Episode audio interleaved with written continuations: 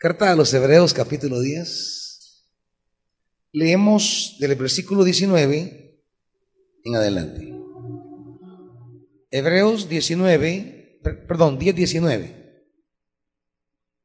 Dice la escritura, así que hermanos, mediante la sangre de Jesús, tenemos plena libertad para entrar en el lugar santísimo, por el camino nuevo y vivo que Él nos ha abierto a través de la cortina, es decir, a través de su cuerpo. Y tenemos además un gran sacerdote al frente de la familia de Dios, o la casa de Dios de manera más literal. Acerquémonos pues a Dios con corazón sincero y con la plena seguridad que da la fe interiormente purificados de una conciencia culpable y exteriormente lavados con agua pura. Mantengamos firme la esperanza que profesamos, porque fiel es el que hizo la promesa. Preocupémonos los unos por los otros, a fin de estimularnos al amor y a las buenas obras. No dejando de congregarnos, como acostumbran hacerlo algunos, sino animémonos unos a otros y con mayor razón ahora que vemos que aquel día se acerca. Padre, queremos seguir entendiendo el, el misterio salvífico de Jesús y nuestros beneficios y responsabilidades. Como partícipes de esa gracia divina, debemos participar también en construir una familia que refleje el corazón del Padre. Espíritu Santo, enséñanos y desafíenos en el nombre de Jesús. Amén. Siéntese, hermanitos.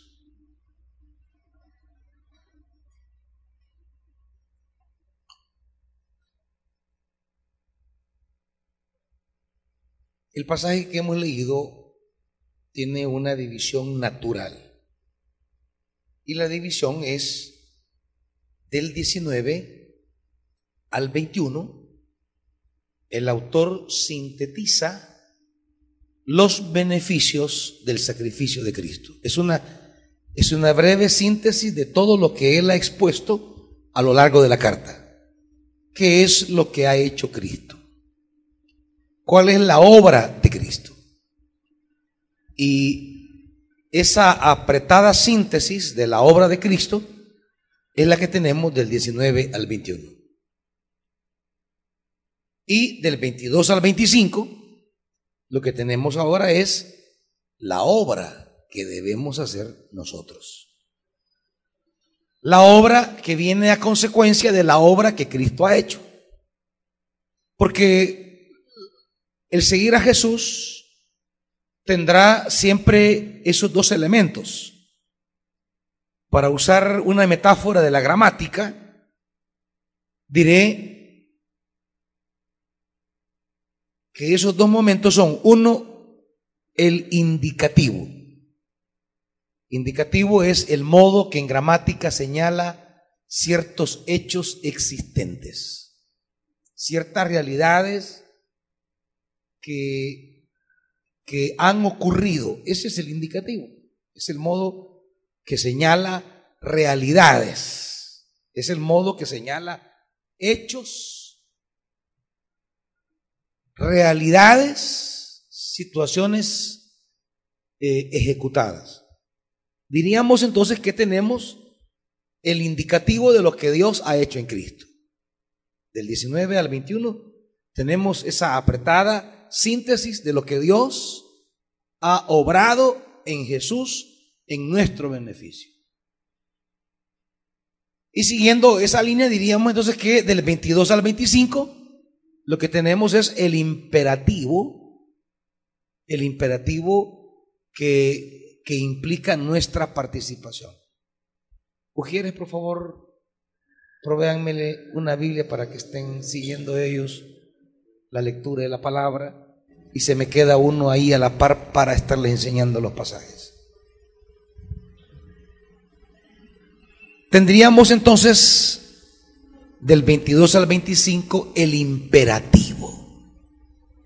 Una vez habiendo recibidos los favores de Dios por obra de Jesús, esos beneficios divinos nos convocan a participar activamente en la construcción de realidades que Dios espera de nosotros.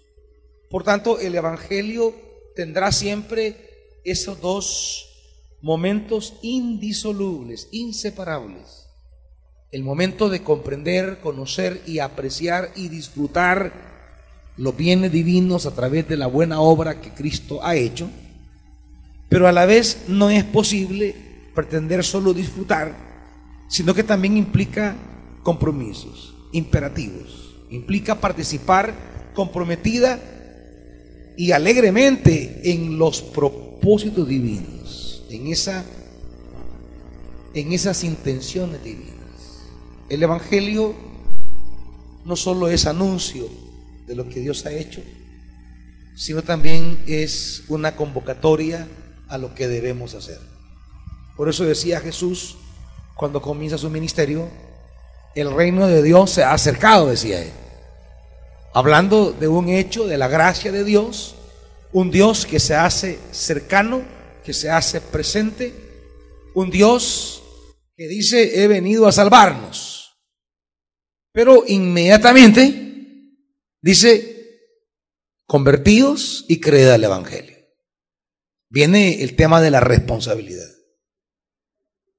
Seguir a Jesús implica participar en ese acercamiento divino a nuestra frágil humanidad para dotarla de, esos bienes celestiales, para impregnar en nosotros su gracia, su amor, su misericordia pero no solamente es participar de la salvación, también es contribuir en que esa salvación se haga palpable en la vida de otros, en la, realidad de otros. No solamente recibir de Dios, sino también es contribuir. Por eso eh, el término que va a usar la carta, como ya lo veremos, es somos llamados a recibir de la gracia pero somos llamados a servir a esa gracia. No se puede concebir un, un, seguidor de Jesús que solo quiera recibir y no quiera servir. Recibir, servir. Es ese binomio que estará a lo largo de toda la escritura. Parte de la confusión que ha habido en la, en la vida, en, en la vida de muchas congregaciones es que Solo le han enseñado al pueblo a recibir. Solamente se les ha anunciado la alegría de lo que Dios ha hecho por nosotros y se les convoca a, a recibir a Jesús, es una manera de decir, hágase partícipe de los bienes celestiales, disfrute la alegría de lo que Dios nos trae en Cristo. Pero hemos castrado el Evangelio, hemos partido, hemos seccionado, hemos dividido, hemos divorciado el Evangelio y no le hemos enseñado a la gente que no solamente es cosa de, de recibir la gracia, sino que es asunto también de participar en esa gracia. No es, solo cosa, no, no es solamente una cosa de recibir los bienes celestiales, sino que eso, eso me lleva a comprometerme con, primero con ser una persona más parecida cada día a Jesús. Una persona que revele eh, el acto de, de Jesús de vivir para construir la vida de otro. Y en ese sentido, quiero que entendamos, porque existen muchas confusiones con esto de la obra de Dios en Cristo. y sobre todo con el tema de la sangre, que es una frase que, que, que va a usar el autor a lo largo de la carta. Jesús nos abrió un camino por su sangre. Y a veces se ha tenido una idea, una idea algo mágica de la sangre. una idea un tanto mística de la sangre de Jesús.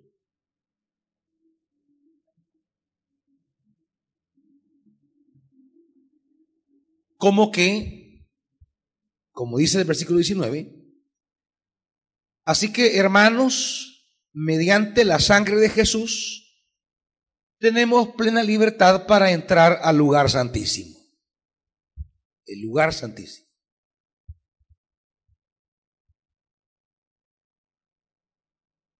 Hay dos conceptos que confunden mucho a veces la espiritualidad cristiana, el tema de la sangre y el tema del lugar santísimo. Porque a veces las iglesias tienen una idea de la sangre de Jesús como el líquido material real, el derramamiento, la sangre que, que chorreó de sus manos y de su costado y de sus pies. Y la gente habla de la sangre como que, como que si la sangre física, es decir, ese, ese fluido que salió de su cuerpo, que esa carne tiene algún tipo de poder. Y mucha gente invoca el tema de la sangre de Jesús. O sea que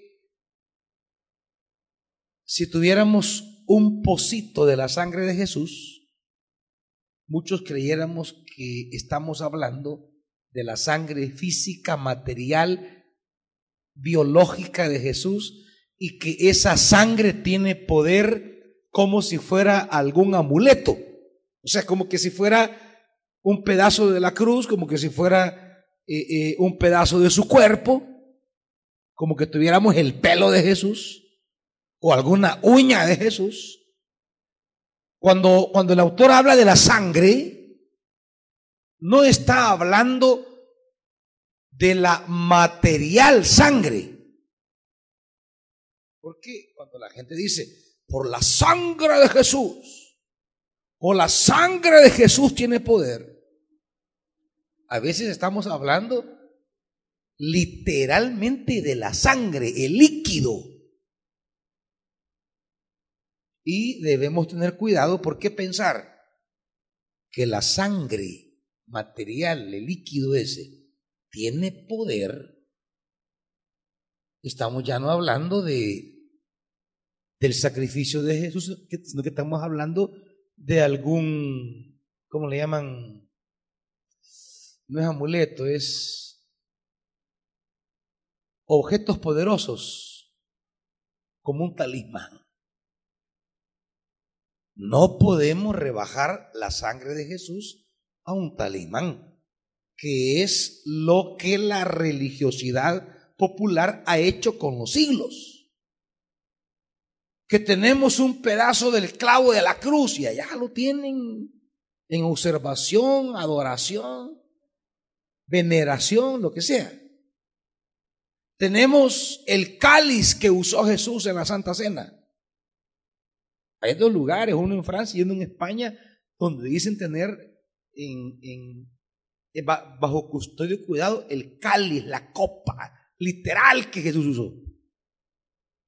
O aquellos que traen agua del Jordán, que van a Israel y lo que vienen haciendo es negocio. Hermanos, les traigo agua del río Jordán, es agua. Y claro, la ingenuidad de las personas. Tráigame dos. ¿Y qué valen? 100 dólares. Tráigame dos.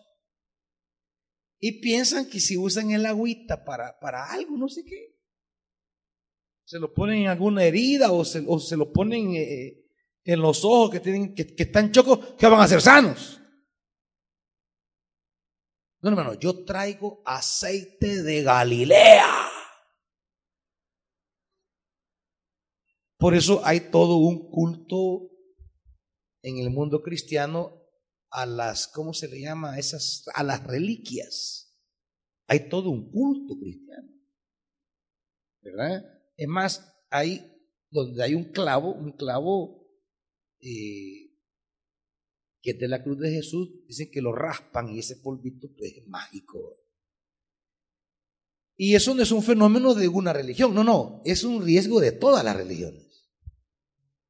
Porque hay hermanitos pues que andan con la, con, la escoba ungida, Que, que, la ungen y, y la escoba es poderosa. Tome, le vamos a ungir la escoba y vaya a barrer su casa y esa casa quedará limpia de malos espíritus. Y allá van con su escoba, que va como que a volar van.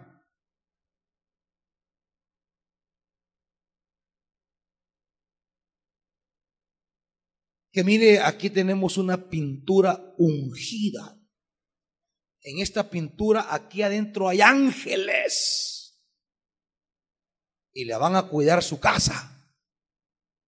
Y allá van aquellos que les cuento con la pintura de 500 bolas para la casa. Y ponen la pintura y la pintura va a cuidar la casa. ¿Por qué? Porque siempre hay una tendencia casi idolátrica a querer materializar en objetos las acciones divinas o poner el poder divino en, en cosas, en cosas. Es decir, que hay cosas en las que reside el poder de Dios. Y si yo adquiero esas cosas, tengo conmigo el poder de Dios. Y toda religiosidad nos termina proponiendo la materialización de ese poder de Dios. Por eso es que se venden toda clase de objetos a nivel religioso, católico o evangélico. Porque esto es para todos. Donde se pretende que hay poder de Dios en ciertos objetos.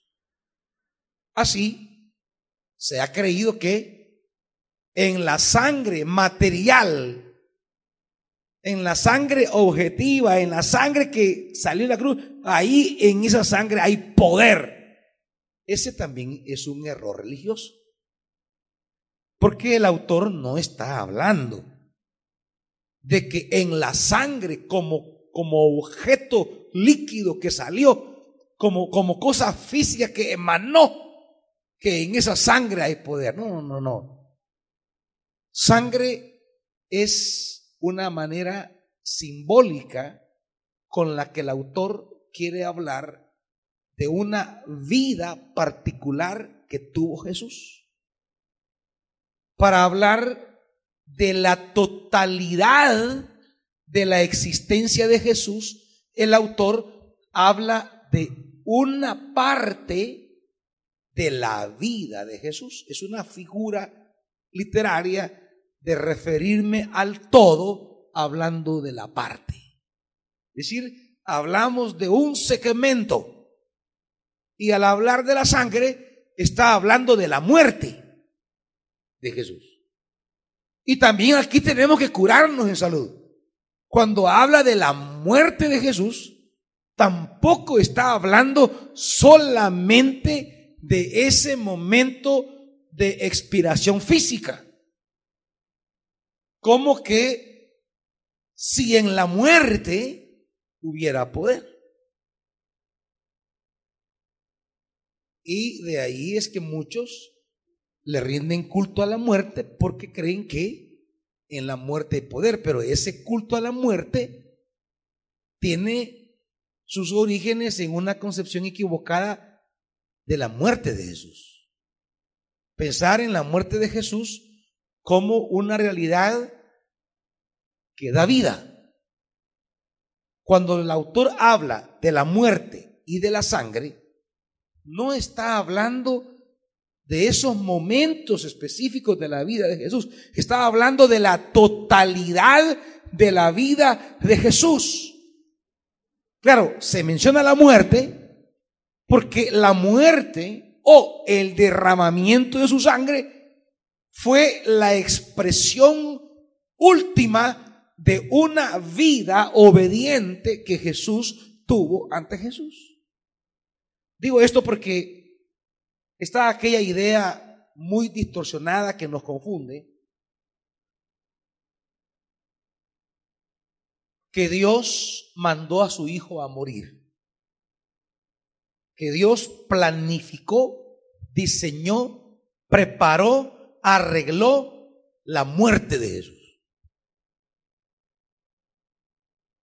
Y claro, explico esto porque de hecho algunos de ustedes estarán ya tambaleantes sobre, sobre esto porque es lo que nos han enseñado. Que Dios arregló la muerte de su Hijo. Es decir, Dios lo envió a morir.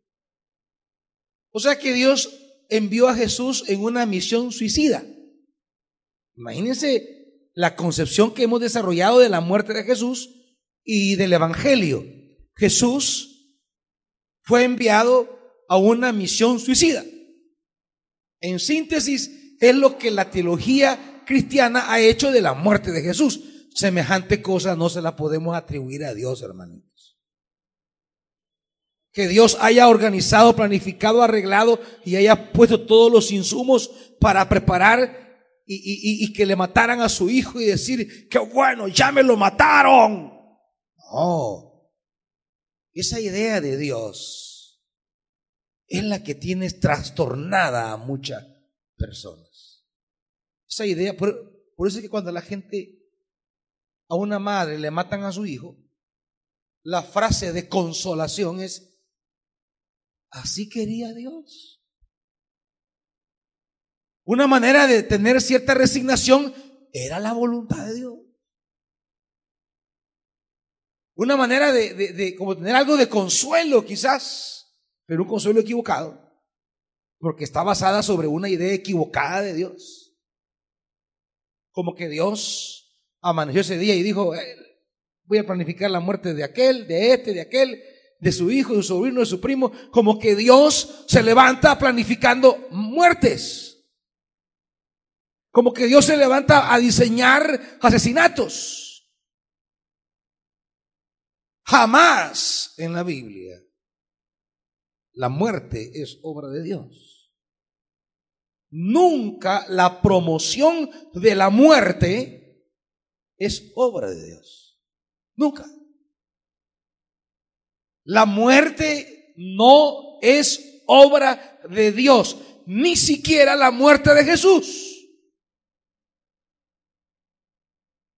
Que quede esto claro para no estar culpando a Dios de todas las muertes.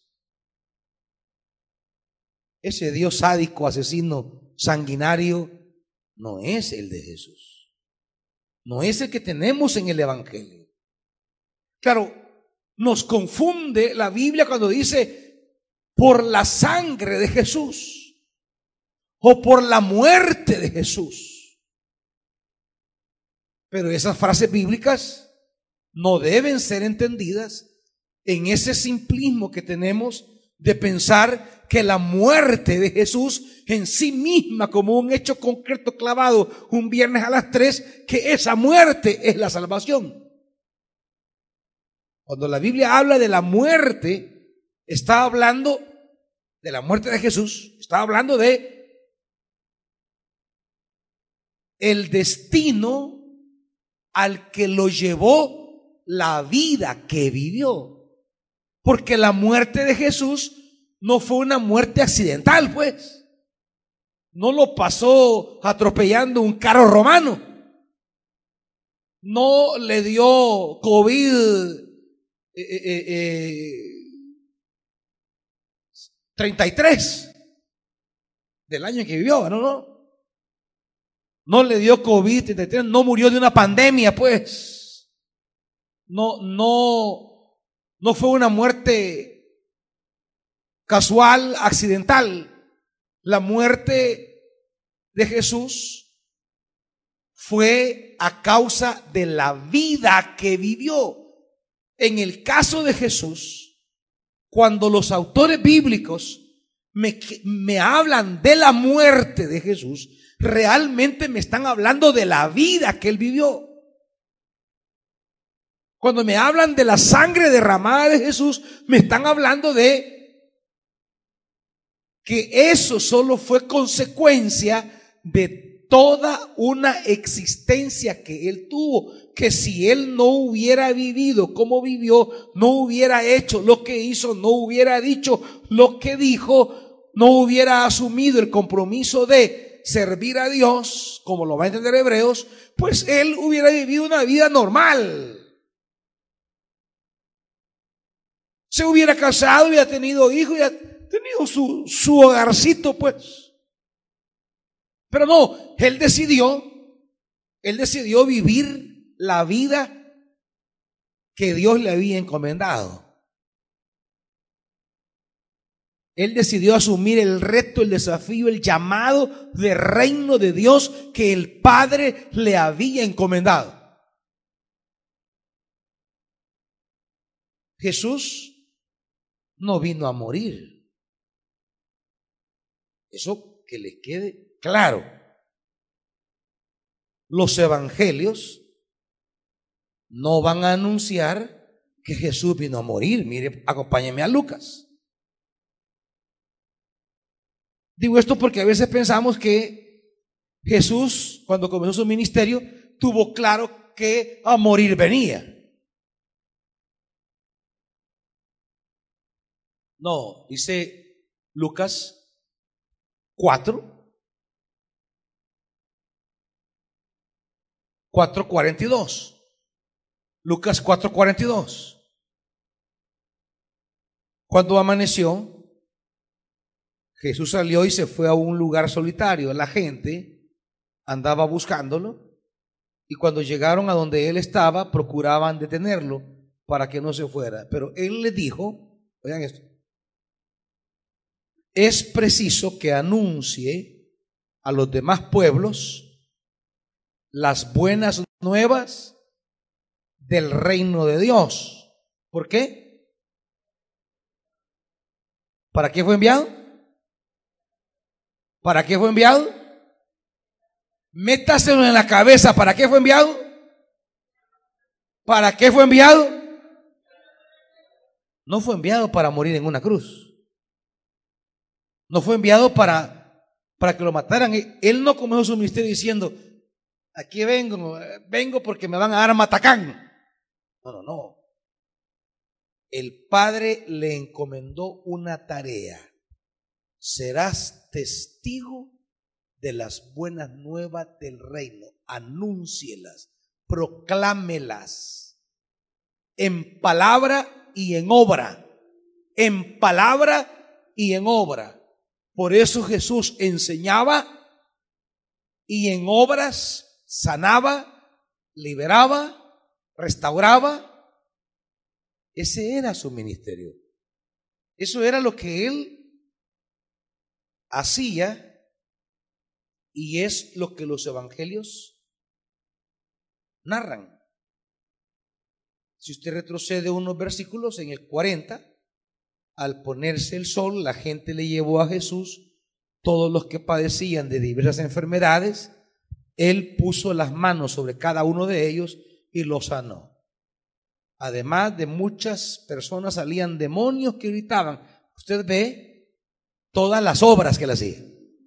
Y los evangelios dirán, y él recorría enseñando, predicando, sanando, porque para eso fue enviado. Él no comenzó su ministerio diciendo, he venido a que me maten. No, la conciencia que Jesús tuvo que lo iban a matar, eso fue en el camino de su ministerio. ¿Por qué? Porque la manera en que él enseñó las buenas nuevas del reino de Dios, la manera en que él presentó a Dios a la comunidad israelita era una manera tan radicalmente liberadora, era una manera tan humanizante, era una manera tan eh, eh, eh, gravosa para los intereses religiosos, porque él comenzó a hablar del perdón de Dios de manera gratuita, sin templo, sin sacrificio, sin altar, sin sacerdotes. Él comenzó a hablar del perdón gratuito de Dios. Las buenas nuevas de Jesús eran tan buenas y tan nuevas que entraron en conflicto con las viejas estructuras religiosas, entraron en conflicto con las malas orientaciones que daba la religión. Así que la religión era estructuras caducas, viejas. Y Jesús trae lo nuevo. Lo que había en tiempo de Jesús era una opresión religiosa. O sea, malas malas realidades, malas noticias. Y Jesús trajo buenas, eran buenas. Pero lo que es bueno para unos es malo para otros.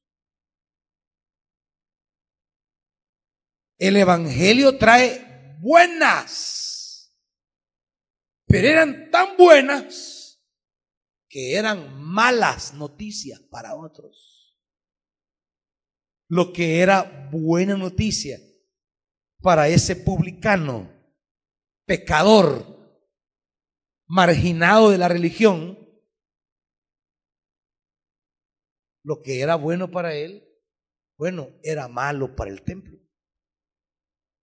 Lo que era bueno para esa mujer, el perdón gratuito de Dios sin mediación del templo y su sistema sacrificial, bueno, era bueno para ella, pero no era bueno para el templo. Esa rigidez de la devoción al día sábado era bueno para los religiosos, pero no era bueno para la gente necesitada. Y Jesús trae una buena nueva de parte de Dios que resulta ser buena para el hombre oprimido, quebrantado, marginado, aislado de la religión, pero resulta ser una mala noticia para el templo y el culto que el templo promovía del día sábado.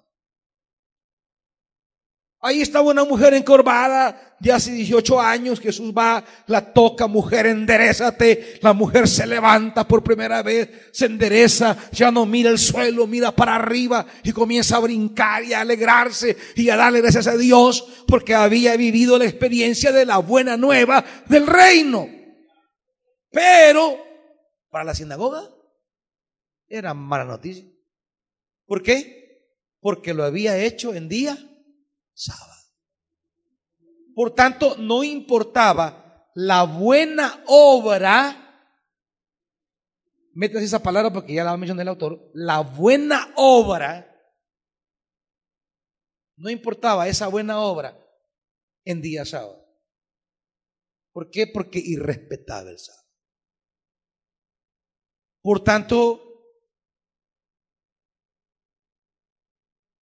la tarea que Dios le encomienda a Jesús comienza a meterlo en problemas. Comienza a meterlo en conflictos. Y ese conflicto se irá poniendo cada vez más tenso. Un conflicto que irá en ascenso hasta que ese conflicto va a reventar. ¿Y en qué va a reventar? En el asesinato de Jesús. Porque eso no fue una muerte casual. Fue una muerte programada. Fue una muerte arreglada. Fue una muerte planificada. Fue una muerte conspirada. conspirada con los poderosos. Los evangelios dan testimonio. No quiero entrar en detalle de los evangelios porque se los he leído muchas veces. Pero las élites se reunieron muchas veces para arreglar la muerte de Jesús. Y conspiraron con gente cercana a Jesús. Parte de su círculo más íntimo terminó siendo parte de esa conspiración. Entonces, la muerte de Jesús, la muerte de Jesús es el desenlace de un conflicto entre Jesús como mensajero o como dirá Hebreos, apóstol, apóstol de las buenas nuevas del reino y los poderes religiosos y económicos de Jerusalén. Son ellos quienes conspiran con su muerte. Y triunfan clavándolo en la cruz. Ojo, la muerte de Jesús no tuvo nada de divino. No podemos idealizar su muerte. Cuando habla la Biblia de la muerte, del poder de su muerte o del poder de su sangre, no está hablando del hecho en sí de la muerte ni de la sangre física derramada. Está hablando de la vida total de Jesús. El hebreo cuando me habla de la muerte, me está hablando de una muerte a causa de una vida que tuvo. Entonces, de lo que me habla realmente es del poder de la vida de Jesús. No que su muerte tenga poder, no, su vida tiene poder. Era tan poderosa su vida, su vida era tan poderosa que aunque los hombres la mataron, ¿qué hizo Dios? ¿Qué hizo Dios? Dios lo mató. No, ¿qué hizo Dios? Dios se la volvió a dar. Esa es la acción de Dios. Esa es la acción, la participación de Dios. Nunca fue en su muerte, la participación de Dios siempre fue en su vida. Por eso mientras él vivió, Dios lo acompañaba, Dios lo sostenía, Dios le daba toda autoridad, Dios le amparaba. La Biblia habla del acompañamiento de Dios a la vida de Jesús.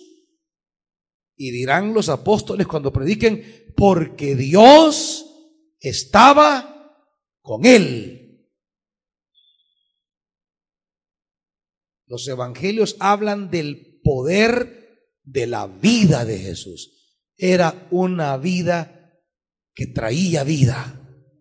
Era una vida que traía esperanza. Jesús llegaba a un lugar y las cosas cambiaban. Jesús tocaba a una mujer y era sana. Jesús daba una palabra y se levantaba un muerto. Jesús tocaba un féretro y el joven se levantaba y la gente decía, Dios ha venido a ayudarnos. El poder de la vida de Jesús. Era tan maravillosa esa vida que donde Él aparecía, señales de Dios se manifestaban. Donde Él caminaba, Dios hacía cosas donde Él visitaba, Dios derramaba de su gloria, donde Él caminaba se podía decir, Dios ha venido. Cuando Él hablaba, decían, ningún hombre jamás ha hablado así. Cuando él anunciaba decían es que él no habla como los fariseos, porque él habla como quien tiene autoridad. Cuando Jesús vivía, los demonios se quebraban.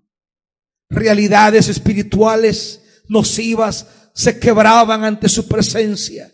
Él tenía una fuerza de Dios tan grande que toda realidad inhumana, infrahumana, era quebrada y el hombre era restaurado en su dignidad. La mujer era restaurada en su dignidad. Donde Dios, donde Jesús pasaba, Dios hacía cosas grandes y maravillosas. Pero claro, su vida llena de Dios y que repartía de Dios, pues no era buen negocio para la religión. No era buen negocio para los poderosos. Esa vida tan gratuita, esa vida tan de gracia, esa vida donde Jesús decía, vete, tus pecados te son perdonados pues era quebrar el negocio de la religión. Porque para llegar al perdón de pecados, la religión exigía que el pecador se presentara en el templo con un corderito. Pero ese corderito en tiempo de Jesús lo tenía que comprar en el mismo templo. Todos esos pastores que anuncian la Navidad son empleados del templo, son todo eso no es que los pastores eran dueños de las ovejas, no.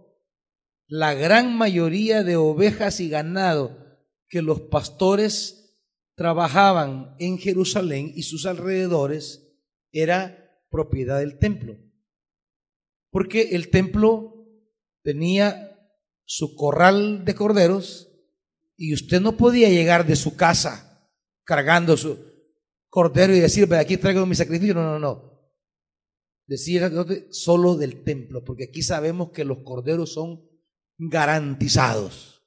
Que usted no me trae un cojo, un choco, un enfermo, un moribundo. No, aquí le vamos a vender un cordero sano, digno del templo.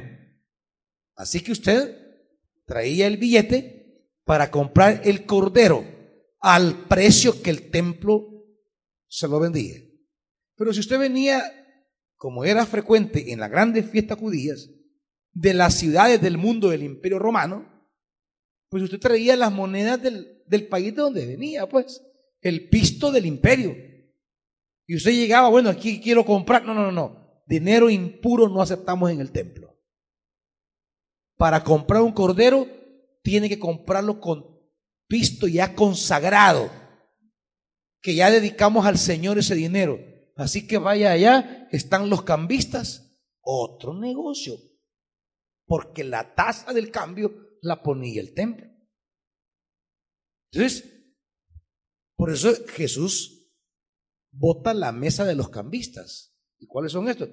Pues son los funcionarios del templo que tienen, que tienen ese giro y ahí va una utilidad para el templo. iban con su dinero, me cambia en dinero el templo, si aquí está. ¿A cómo está el cambio? A tanto. Puchica, está elevado. Si quiere presentarle sacrificio al Señor. Sí, claro, si eso he venido, vengo desde Creta, desde Chipre, desde Roma, desde Tarsi, vengo. Ay, toma. ¿Y está el cambio? está bueno y a comprar el cordero al precio del templo. Entonces, para, para el que buscaba reconciliarse con Dios, para el que buscaba amistarse con Dios, para el ofrendante que venía a ponerse en comunión con Dios, le resultaba toda una burocracia espiritual y cara.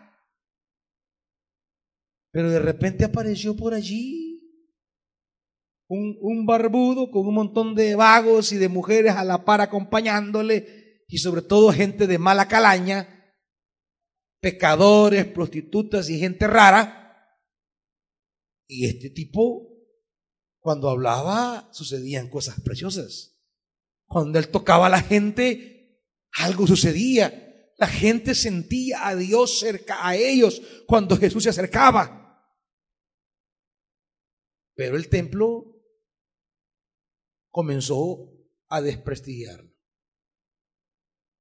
Porque él proponía un camino, un camino de comunión con Dios, un camino de perdón de pecados, un camino de salvación que no pasaba por ninguna de las de los protocolos del templo. Y el asunto fue que mucha gente comenzó a seguirlo, comenzó a tener impacto. Mucha gente comenzó a declararlo como profeta de Dios. Otros decían que era el Mesías. La gente comenzó a testimoniar que en ese hombre había algo diferente. Y el poder del templo comenzó a temblar de miedo porque se tambaleaba su poder y su autoridad y su dinero. Y entonces los evangelios dirán una y otra y otra vez y salidos los fariseos, herodianos, escribas, doctores de la ley y toda la élite se reunieron para ver cómo mataban a Jesús. Entonces la muerte, la muerte es la propuesta humana ante una vida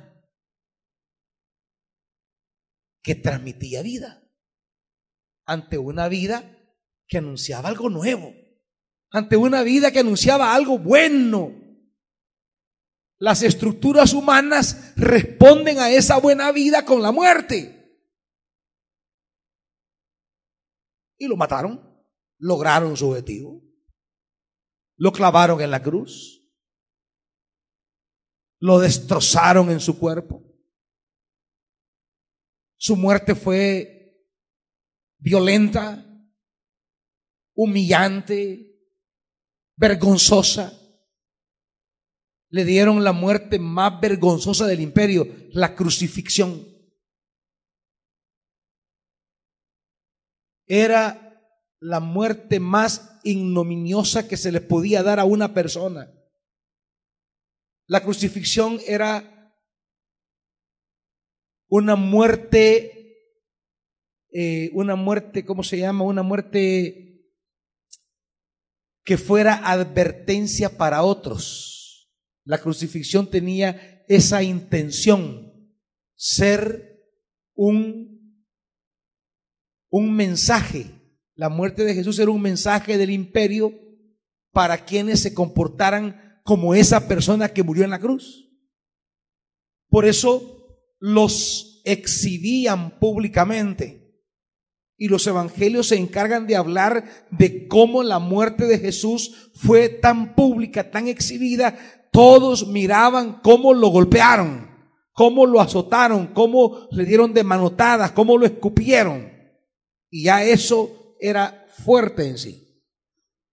Pero lo hacían caminar, los hacían caminar fuera de la ciudad y atravesar toda la ciudad para asegurarse que todos miraran la muerte vergonzosa del crucificado.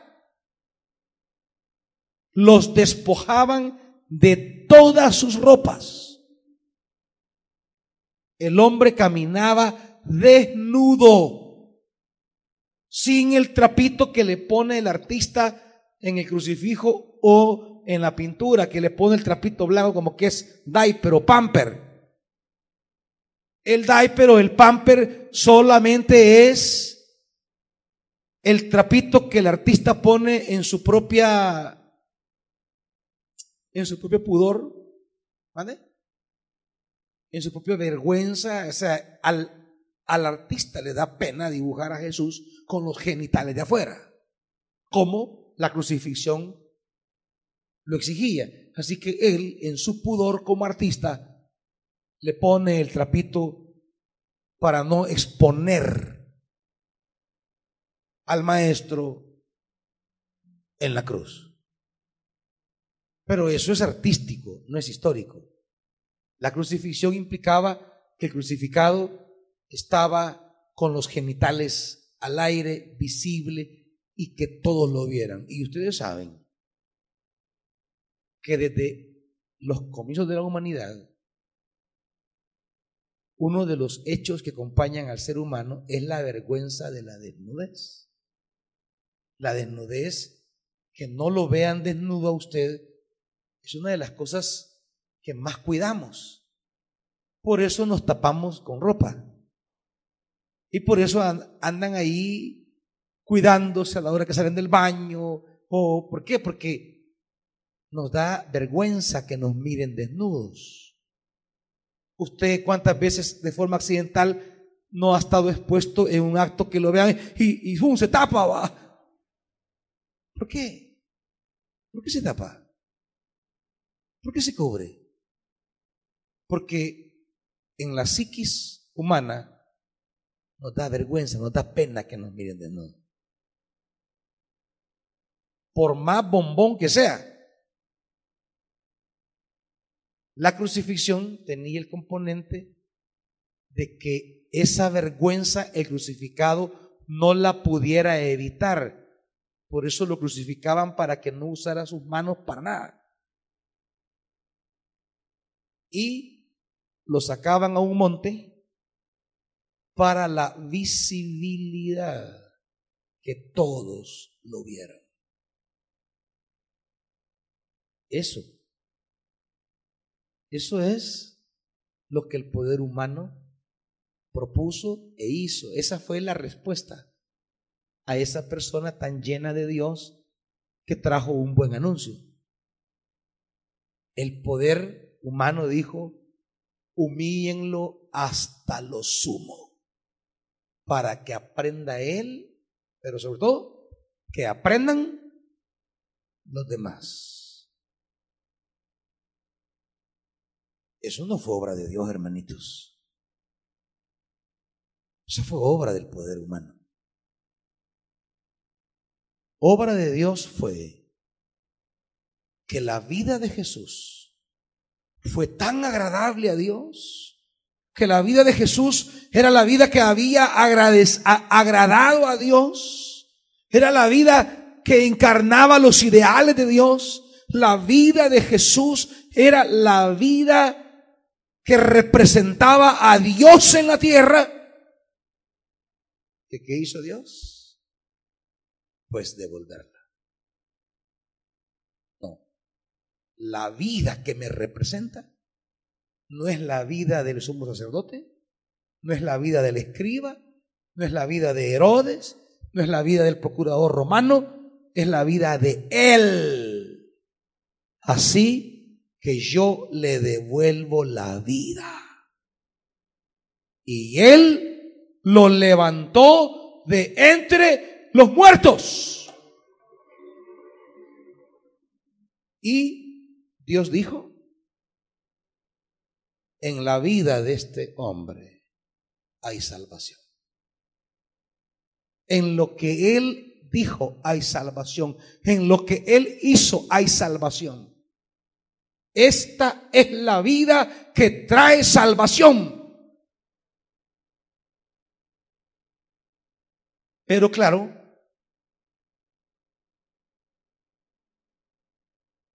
muchas veces lo que se conoce de una persona no es la vida, sino la muerte. ¿Cómo muchas veces se le da importancia a la muerte y no a la vida de la persona? Hasta que murió comienzan a dar bien de la gente. No, hombre, aquella tenía cosas buenas. Ah, pero en vida ni sabían las cosas buenas de verdad que hacía. Y claro, el cristianismo tenía que explicar la muerte de Jesús, no la vida. Es decir, explicar por qué murió Jesús.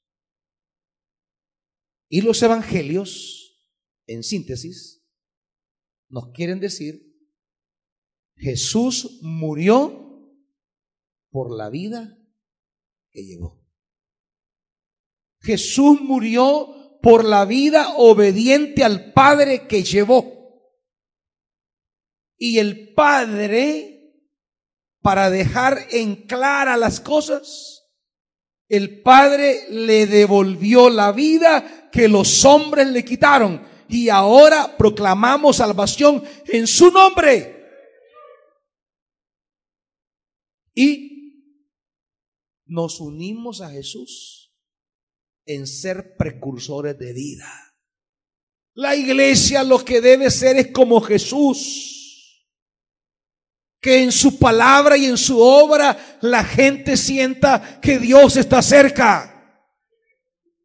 Por eso la iglesia debe ser más que un grupo religioso que solo se reúne un ratito. Deben ser testigos de reino donde usted hable, donde usted camine, que la gente diga, yo siento que Dios se acerca a mí cuando esa hermana habla conmigo. Yo siento que Dios se acerca a mí cuando ella ora por mí. Cuando me lee una palabra, cuando me anuncia de Dios, siento que Dios está cerca. Pero ¿somos eso?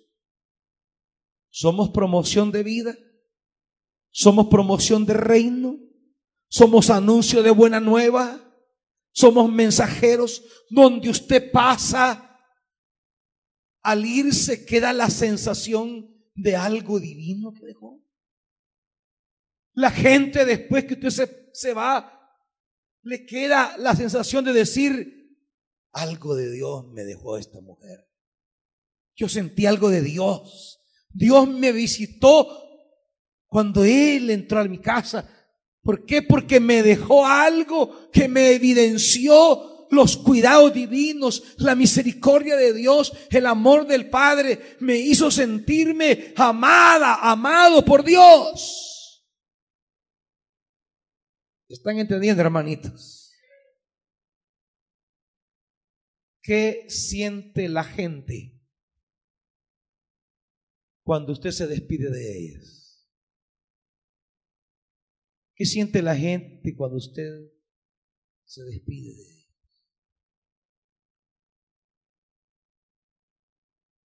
cómo la gente queda. Ey, vino fulano de tal. Qué animado me sentí. Yo sentí que estaba como abandonado, pero lo que me habló me hizo sentir que Dios estaba pensando en mí. Pero ¿qué hacemos? Te traigo la última voz. Hey, echémonos un café, hermanita, porque le tengo las últimas. ¿Qué hacemos, hermanitos? Somos continuidad de Jesús. Somos extensión de Jesús. Andamos, como dice Pablo, repartiendo el aroma de Cristo. Cuando usted camina, se siente el olor a Cristo. ¿O qué anda repartiendo usted? Cuando usted pasa patadón, ¿a qué queda? Así como cuando pasa no se ha bañado, ni echa desodorante, ni nada, y, y, y alguien pasó, hermano, qué bárbaro, Báñese, ingrato. Porque pasó y dejó un patadón terrible. Cuando usted pasa en la vida de los hermanos, ¿qué, qué olor deja? ¿Deja el aroma de Cristo? ¿O es veneno el que va tirando? Porque si es veneno el que va tirando, usted es serpiente y no hijo de Dios. Mejor forme la religión de la serpiente. Y ahí va a cazar, míreme, calidad. Fiel a su religión, tira veneno. Usted va a ser sacerdote o sacerdotisa de esa religión porque es buena para tirar veneno. Es más, la van a nombrar apóstol lo van a nombrar profeta de esa religión. Y algunos ya tienen aquí, ya están creando la religión, algunos aquí. Buenos para tirar veneno. No, no queda el aroma de Cristo. No es la sensación que Dios pasó por aquí. Que la gente diga, hey, cuando fulano vino aquí, sentí que fue Dios el que vino. Hey, cuando me hables, hermano, siento como que Dios me hablase. Pero cuando hablamos con alguna gente sentimos que la serpiente nos ha hablado como en el Edén.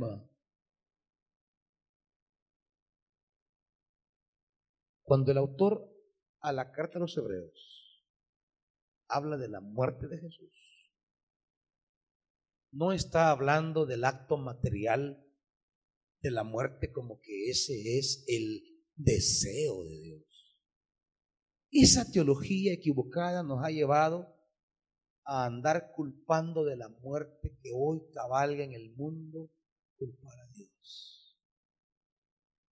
¿Cuál es la expresión que sale del desconsuelo y del dolor de una persona? ¿Por qué te lo llevaste, Señor?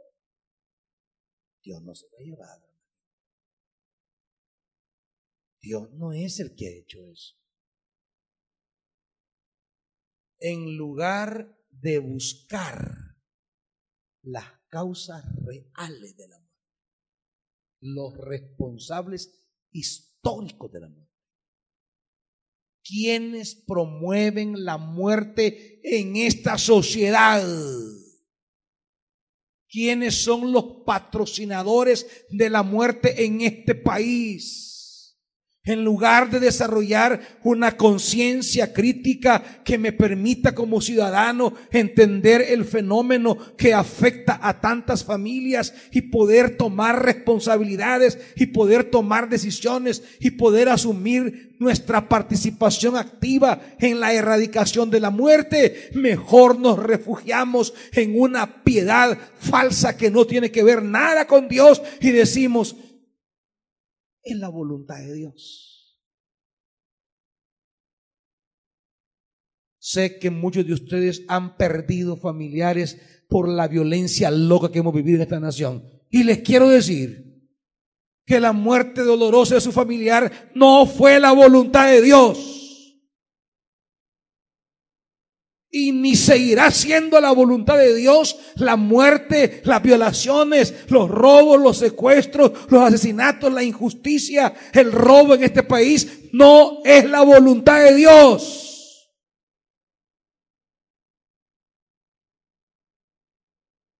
La voluntad de Dios no es que este mundo se desarme, es que este mundo se reconstruya. La voluntad de Dios no es que este mundo reviente. No, que se redima. Si por eso mandó a Jesucristo. Pero el hombre siempre responde con muerte. La parábola de los sembradores, de los viñadores. El Señor mandaba sus trabajadores a recoger el fruto de la cosecha. Pero aquellos se habían apropiado de la viña. Y en lugar de darle frutos al dueño de la viña, ellos se habían hecho dueños de la viña. No entendieron que estaban para servir y dar frutos buenos. Y comenzaron a matar a los enviados hasta que un día el dueño dijo, bueno, a mi hijo lo van a respetar. No, la codicia era tan grande que también mataron al hijo. Dijeron, este es el heredero. Si lo matamos ya es nuestra la viña. El ser humano responde con muerte a las cosas que Dios promueve. Y cuando el hombre obra con muerte, Dios le responde con más vida. Por eso cuando el hombre respondió con muerte, Dios le respondió con vida y levantó a Jesús desde los muertos. Porque la única respuesta de Dios es la vida. Por eso, donde florece la vida, ahí camina Dios. Donde hayan señales de vida y no importa quién la promueva. El ateo más grande puede promover la vida y ahí anda Dios. Donde se promueva la vida, ahí camina Jesús de Nazaret. Porque Dios responde siempre con vida, no con muerte. Dejemos, hermanitos, dejemos de estar culpando a Dios de la muerte. Dejemos de estar culpando a Dios del derramamiento de sangre. Ahora, quiero cerrar porque el tiempo se me fue y ni pude explicar todo el pasaje. Volvamos a Hebreos 10, por favor. Así que cuando el pasaje dice en el 10.19, Así que hermanos, mediante la sangre de Jesús tenemos plena libertad para entrar en el lugar santísimo. Me está diciendo que a través de la vida de Jesús nosotros tenemos entrada al lugar santísimo. Y aquí aclaro el otro término, lugar santísimo, que también lo hemos espiritualizado. Señor, llévame a tus atrios al lugar santo, como que vamos a empezar un viaje espacial, va. Como, como que ahorita nos vamos a despegar de la tierra y vamos a, hacer un viaje astral ahorita. Como que el espíritu lo va a agarrar a usted y, y, le va a sacar algo que anda por ahí inmaterial y lo va a sacar y le va a dar una vuelta al cielo. Y lo va a eh, bien chivo, mira los ángeles, voy, mira el trono y la, qué bonito. Volvamos a la tierra. Ay, fui al lugar santísimo.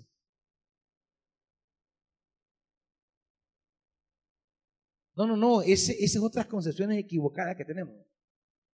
En la carta a los hebreos, el lugar santísimo es la comunidad, es la casa. La casa en la que Jesús ha sido fiel. Por eso aclaré que donde dice la familia, debe decir la casa, porque es el tabernáculo de Dios. Y lo dice aquí, atrás en Hebreos capítulo 3.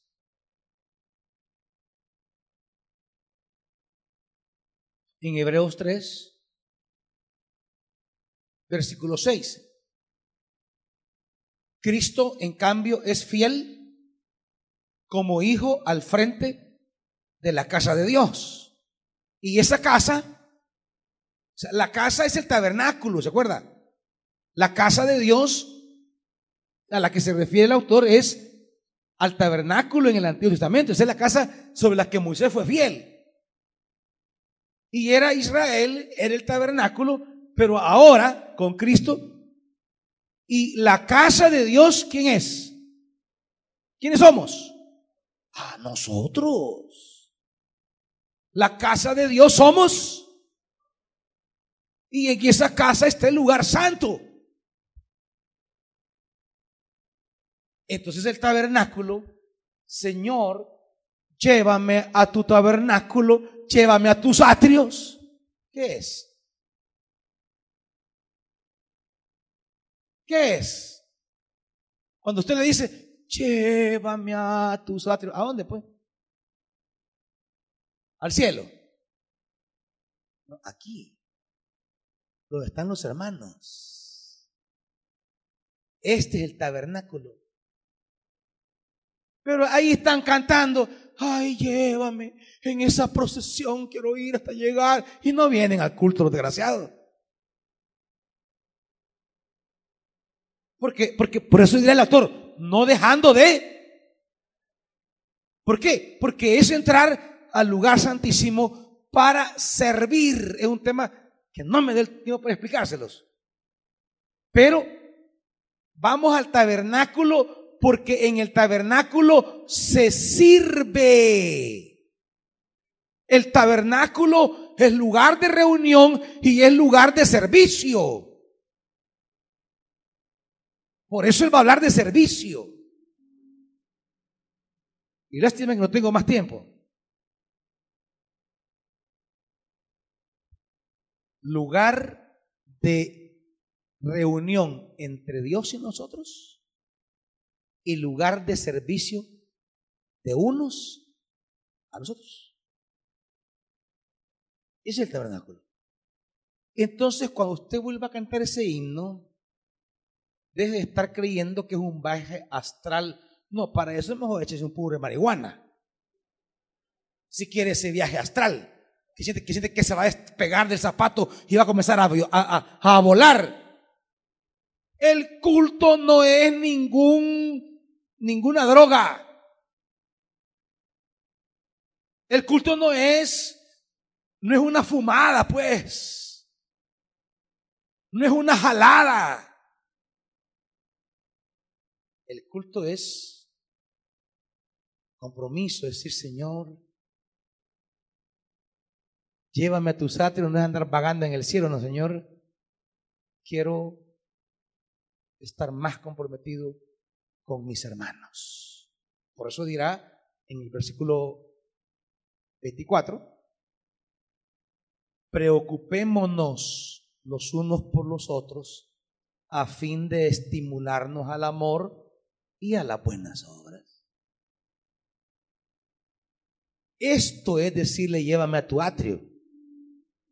Esto es decirle, llévame al lugar santo. No es un viaje astral, es comprometerme a servir al hermano. Señor, yo quiero estimular al hermano a que ame, a las buenas obras. Es desarrollar una vida en la cual como sacerdotes nos ayudamos a reflejar a Dios. Por eso no dejemos de congregarnos como algunos tienen por costumbre. Dejar de congregar es dejar mi compromiso en el tabernáculo. No tengo tiempo para desarrollar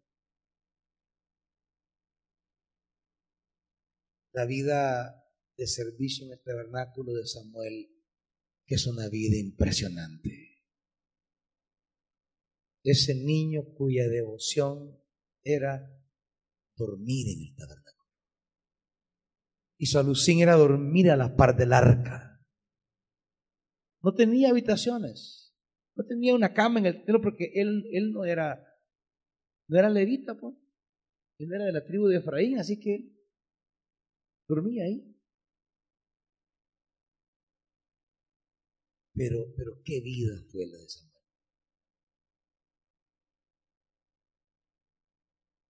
Quien no ama el tabernáculo, el lugar que Dios ama, va a caer en una espiritualidad superflua, en una religiosidad barata somos llamados a seguir el camino de Jesús. Camino de reino, camino de fe, camino de amor, camino de esperanza, camino de vida para los demás. Que Dios les bendiga, hermanito. Pónganse de pie.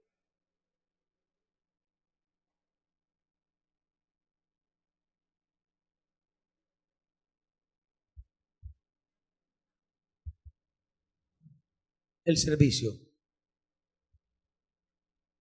El servicio es construir vida para otro, construir esperanza, inyectar fe, hacer buenas obras. Y eso hacía Jesús. Y seguirle es continuar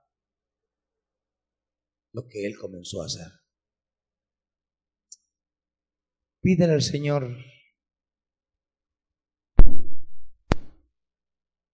que podamos tener una vida, pídasela, una vida que se parezca a Él.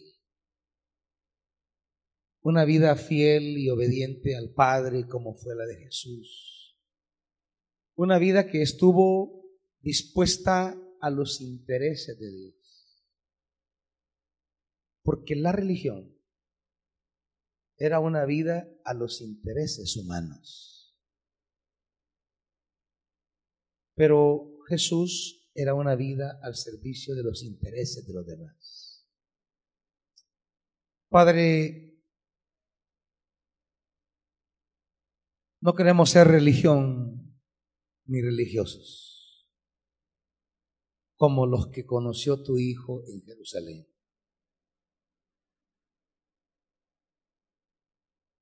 Queremos ser personas que bañados por tu gracia,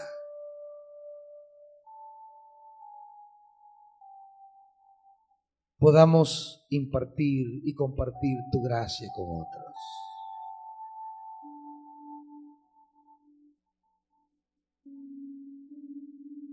Nosotros que hemos sido acercados a Dios por gracia, hemos de buscar acercar a Dios por gracia a otros. No queremos ir ahí como iglesia construyendo un mensaje de separación, sino de acercamiento. Porque no estamos para anunciar las cosas que el hombre hace y que lo alejan de Dios. Estamos para anunciar las cosas que Dios ha hecho en Cristo que nos acercan a Él.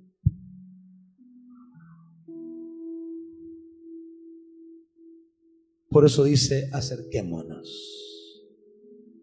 Tú puedes acercarte a Dios con libertad.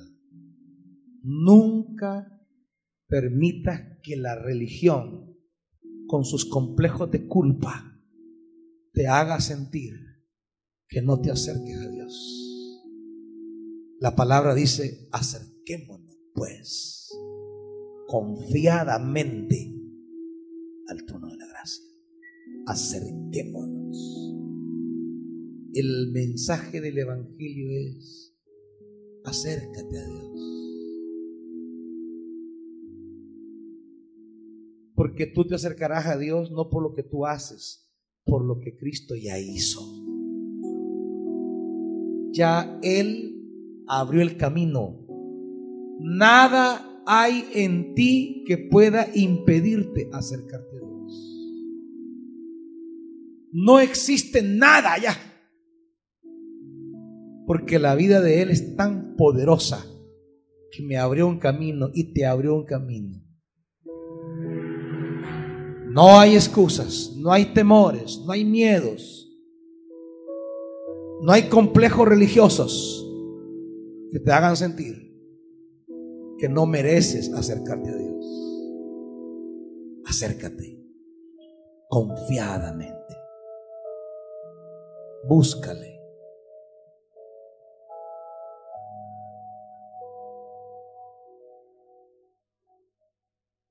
Y sírvanle al Señor, viviendo la vida que vivió Jesús. Porque vivir la vida que vivió Jesús es entrar al lugar santo. Vivir la vida que vivió Jesús es ser sacerdote hoy. Vivir la vida que vivió Jesús es vivir reino hoy. Padre, ayuda a esta iglesia